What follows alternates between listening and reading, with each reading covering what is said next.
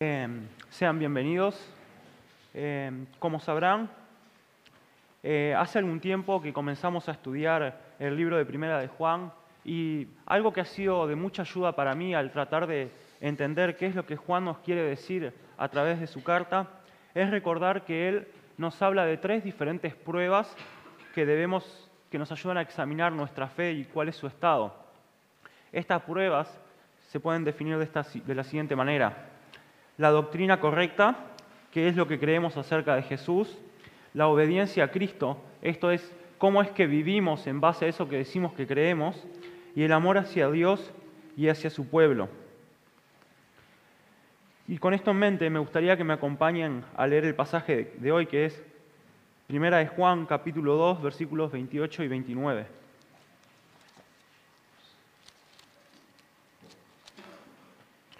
Que dice así, y ahora, hijos, permanezcan en Él, para que cuando Él se manifieste, tengamos confianza y no nos apartemos de Él avergonzados en su venida. Si saben que Él es justo, saben también que todo el que hace justicia es nacido de Él. Y algo que me parece interesante mencionar en este pasaje es que Juan nos está hablando de la segunda venida.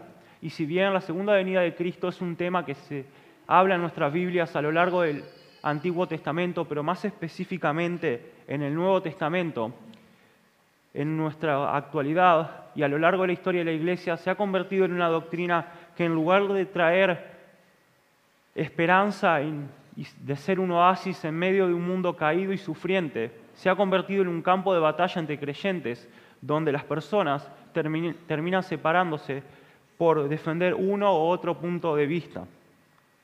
Y debemos recordar que si bien la segunda venida es mencionada en este pasaje, el objetivo de Juan en estos dos versículos no es hablarnos de la segunda venida, sino más bien darnos una especie de advertencia, ya que tanto en los tiempos de Juan como en nuestros días existe la posibilidad de que nuestra fe se encuentre dormida debido a nuestra negligencia y posiblemente cuando Cristo venga seamos cristianos verdaderos, pero no lo podamos recibir con un gozo completo, ya que nos encontraremos eh, haciendo cosas que no debíamos y no ocupándonos en las tareas que Cristo nos mandó. Les pido que me acompañen a orar. Señor, te damos gracias por cómo cantábamos, tu gracia es inmensa en nuestras vidas y Señor, también tu amor por nosotros, nosotros es incomprensible. Señor, no podemos medir su anchura ni su longitud y podemos tener la confianza de que en tu palabra dice que más allá de cualquier cosa de nuestras vidas, Señor, tú nos amas. Y te damos gracias, Señor, porque es gracias a ese amor que tú sigues sobrando en nosotros, Señor, a pesar de nosotros. Porque tu espíritu no se aparta de nosotros, sino que sigues trabajando en nosotros por la fidelidad de tu palabra, Señor, de que tú has prometido presentar a una iglesia pura, limpia y sin manchas. Y te damos gracias, Señor, por cómo actúas en nuestras vidas mediante tu misericordia y tu gracia.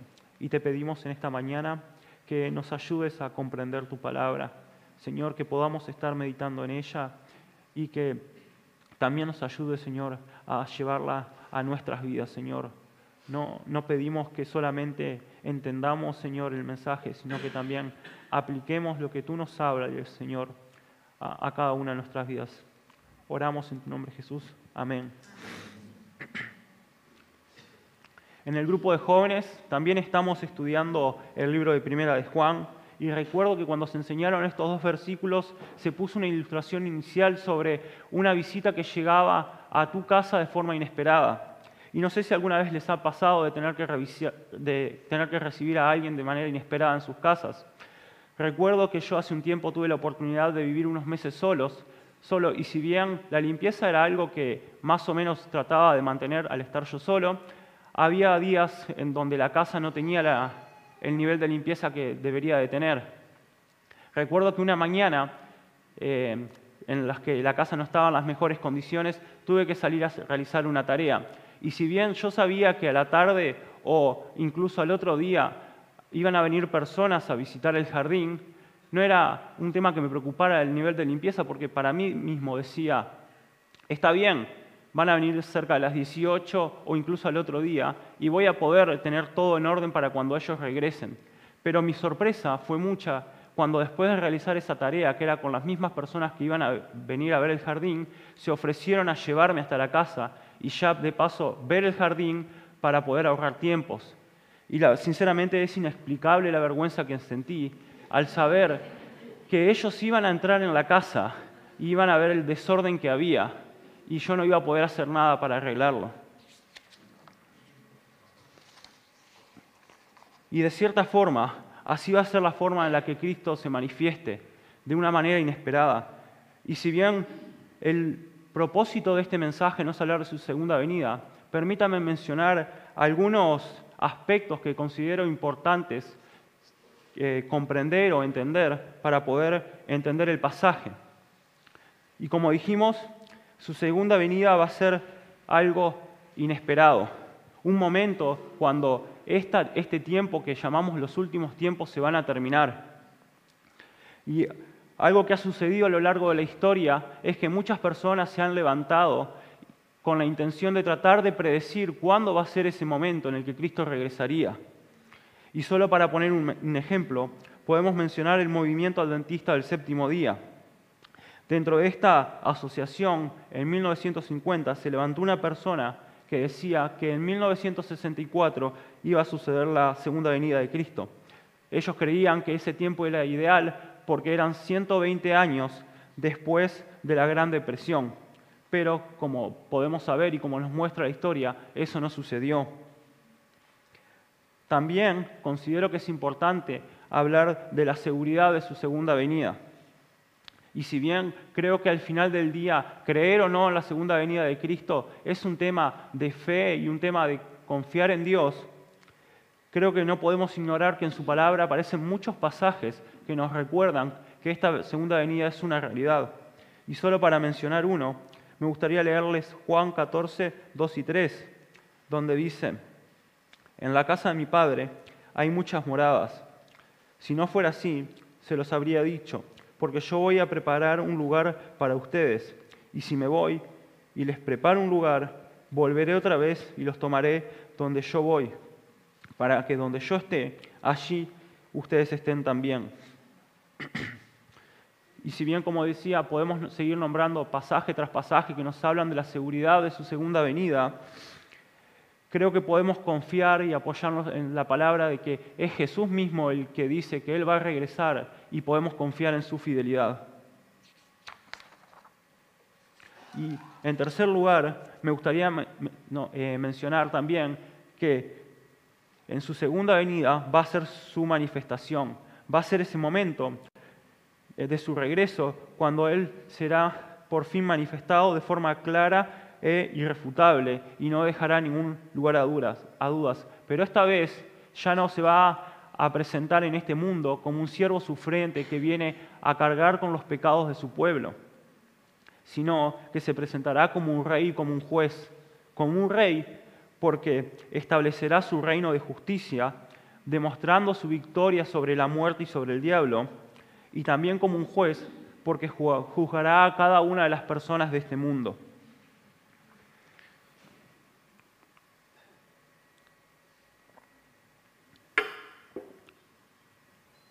Ahora, este pasaje nos describe dos tipos de personas o dos tipos de reacciones que los creyentes van a tener en su segunda venida. Y permítanme comenzar este punto como una ilustración que nos ayudará a entender cómo es que un mismo acontecimiento puede significarse, puede tener un significado diferente según el estado de la persona en la que se encuentre. En Roma, cuando un general regresaba de haber ganado alguna batalla para el Estado, se realizaba una ceremonia que se llamaba el triunfo. Era una ceremonia civil y religiosa en la cual las puertas de la ciudad eran abiertas y el ejército desfilaba. El desfile sucedía más o menos de la siguiente manera. Primero, encabezando el desfile atrás del sonido de las trompetas, iban los soldados de más bajo rango.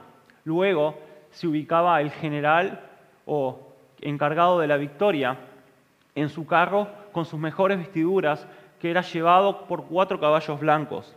Detrás de él, encadenados al carro, iban los los eh, principales y los soldados más importantes del ejército enemigo derrotado. Enseguida de esto iba parte del botín y detrás del botín iba, iban las banderas y estandartes arrebatadas al ejército enemigo.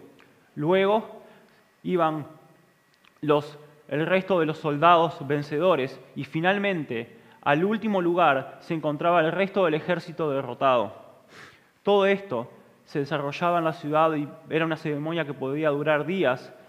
Y algo que era particularmente en esta ceremonia era que eh, las flores y el incienso eran quemados de forma permanente.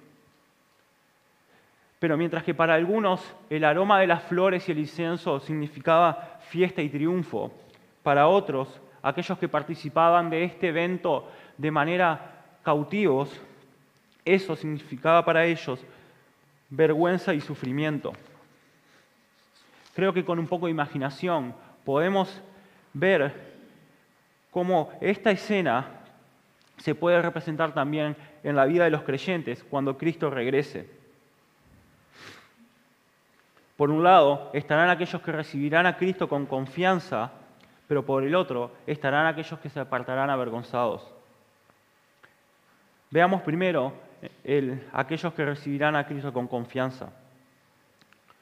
Para ellos este día va a ser un día de gozo. Podrán acercarse a su Maestro con la cabeza levantada, sin ninguna vergüenza y sin nada de, de qué temer. Estos serán aquellos que están hoy día esperando su manifestación, que se encuentran buscando cultivar una relación dura y permanente con Cristo. Esto les implica tiempo y esfuerzo, no es algo que se vaya a dar de forma espontánea. Por lo tanto, estas personas no se encuentran en un estado de negligencia en su búsqueda de la santidad y por lo tanto sus afectos, sus deseos y sus emociones están alineadas de tal forma que buscan más a Cristo que cualquier otra cosa que este mundo les pueda dar. Pero debemos notar que estas personas no son perfectas. Si bien buscan a Cristo, todavía hay partes, todavía se encuentran en su proceso de santificación. Dios está trabajando en ellos y ellos están siendo diligentes al hacer todas las cosas que el Espíritu Santo les dice y ellos ven en su palabra. Y una ilustración que me gusta para ver esto es la que dice Jerry Bridge en su libro Disciplinas de la Gracia. Él pone el ejemplo de un avión. Si bien un avión podría volar sin un motor, sin dos motores, incluso si todos los motores de sus alas fallaran, porque puede seguir planeando, la realidad es que un avión no puede volar si le falta parte de un ala. Lo que dice Jerry Bridge es que mientras que nosotros seríamos el avión, en nuestra relación con Cristo, un ala es la disciplina que nosotros podamos tener para hacer todas las tareas como leer la Biblia y trabajar en nuestra vida de oración. Y el otro ala es la dependencia en Dios y en que a través de su Espíritu Santo Él va a trabajar en nuestras vidas.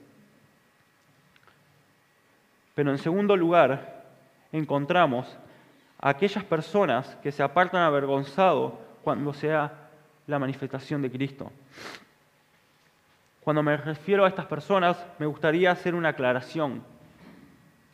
El hecho de que el pasaje diga que se apartan avergonzados, no está enseñando que esas personas han perdido su salvación, porque debemos recordar que, como decía Sergio en la prédica anterior de Primera de Juan, la salvación no depende de la persona, sino que depende de la obra de Dios y de que es Dios el que va a perseverar a esa persona para que sea salva. Lo que, la idea que nos da esta imagen de se apartan avergonzados, nos da la idea de una imagen de aquellas personas que se apartan con la cabeza gacha cuando hacen algo mal o cuando son descubiertas haciendo algo que no deberían estar haciendo. Quienes se encuentran dentro de este grupo de personas agacharán la cabeza debido a que no podrán tolerar ver de frente a Cristo.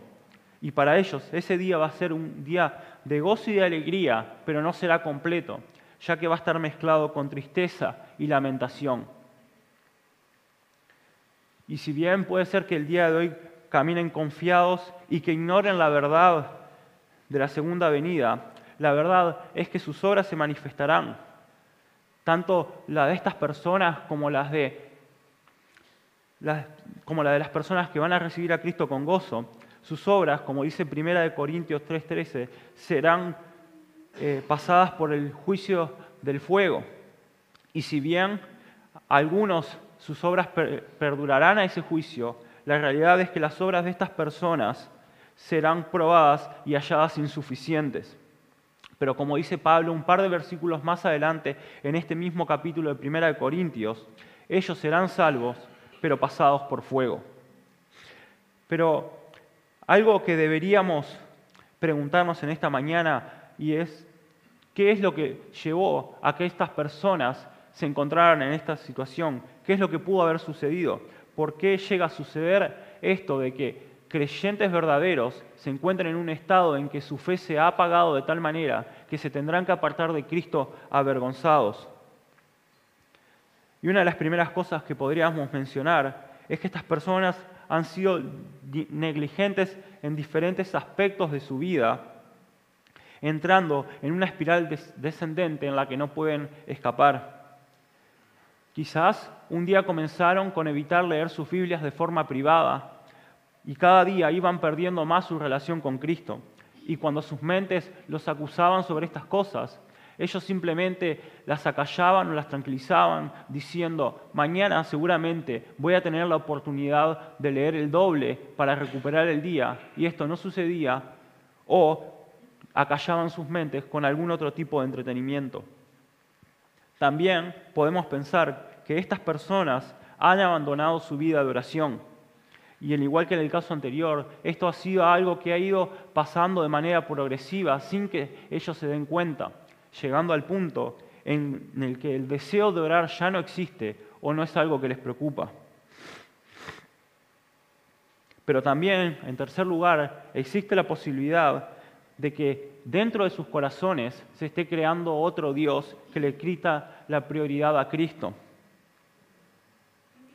que estén buscando su satisfacción y esa sensación de plenitud en ese Dios en lugar de buscarla en Dios.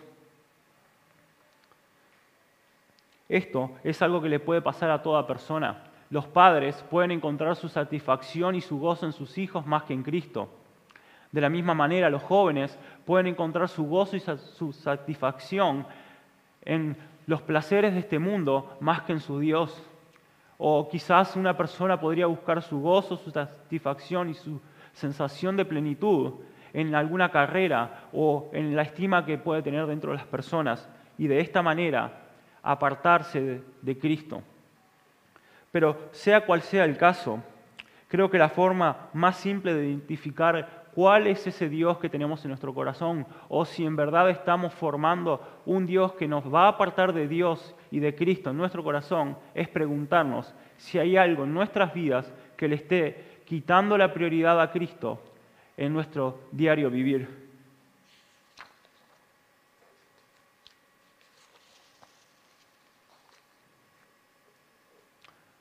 Ahora, acompáñenme a leer nuevamente el versículo 29.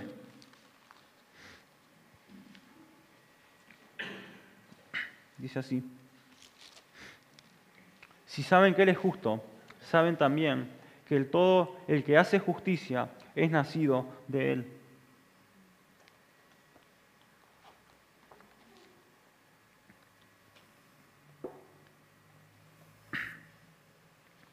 Ahora, en el versículo 29 se podría dividir en tres partes y nos encontramos en una prueba donde estas tres partes están interrelacionadas entre sí, de tal forma que ya sea que leamos al derecho o al revés, podemos ver que existe una conexión entre ellas. en la primera parte de esta prueba a la que debemos someter nuestra fe es poder discernir si reconocemos que hay justicia en Dios ¿A qué nos estamos refiriendo con esto? Nos estamos refiriendo a que si podemos, a que sin dudas estamos hablando de si reconocemos que la forma en la que Dios actúa es justa. Y déjenme leerle como lo expresa Wayne Gruden en su teología sistemática. Él dice así, hablando sobre la justicia de Dios. La justicia de Dios quiere decir que Dios siempre actúa con lo siempre actúa de acuerdo con lo que es recto y Él mismo es la forma final de lo que es recto. Lo voy a repetir. La justicia de Dios quiere decir que Dios siempre actúa de acuerdo con lo que es recto y Él mismo es la norma final de lo que es recto. Pero esto no se trata simplemente de la justicia de Dios como un concepto general y global, sino también se trata de que la persona que reconoce que Dios es justo, también reconoce que, hay, que la justicia de Dios exige un pago por el pecado, y no simplemente un pago por esos pecados que en nuestra sociedad podrían ser llamados escandalosos, sino que incluye a esos pecados que nosotros podemos llegar a cometer de forma pública o privada. Y también implica que reconocer la justicia de Dios es reconocer que si no fuese porque Dios no solamente es un Dios de justicia, sino que también es un Dios de misericordia y gracia, nosotros deberíamos recibir ese castigo que Cristo recibió en nuestro lugar. Pero Juan va un paso más allá y nos lleva a evaluar ese decir de que reconocemos la justicia de Dios a cómo vivimos nuestra vida práctica.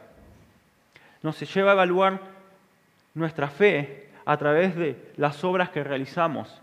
Es como si nos estuviera diciendo, ok, tú dices que, hay, que existe justicia en Dios y crees que, y tienes razón, pero mira tus obras, lo que haces a diario en tu vida, tanto pública como privada.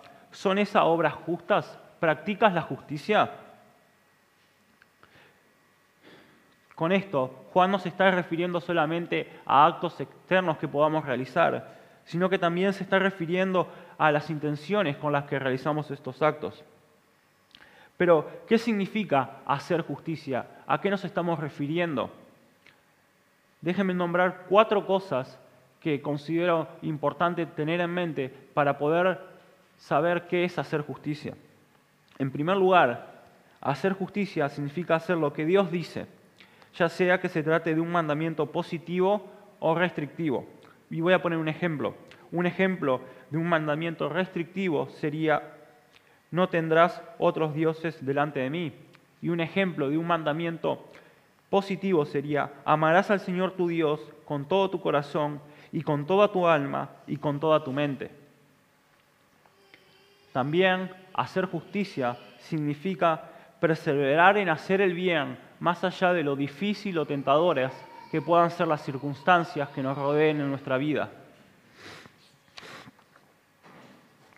En tercer lugar, hacer justicia también significa hacer las cosas que acabamos de nombrar de una manera sincera, no simplemente con la intención de agradar a otras personas o con la intención de demostrar actos externos, sino que nuestra intención al hacer estas cosas debe ser glorificar a Dios a través de lo que hacemos.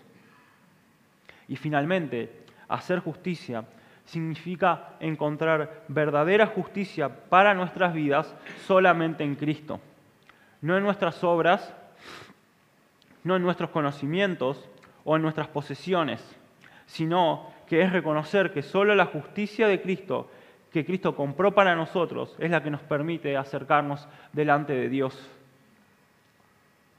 Y en tercer lugar, y llegando al último de estos pasos de la prueba que Juan nos muestra, podemos decir que toda aquella persona que hace justicia y reconoce que Dios es justo es porque es nacido de Dios.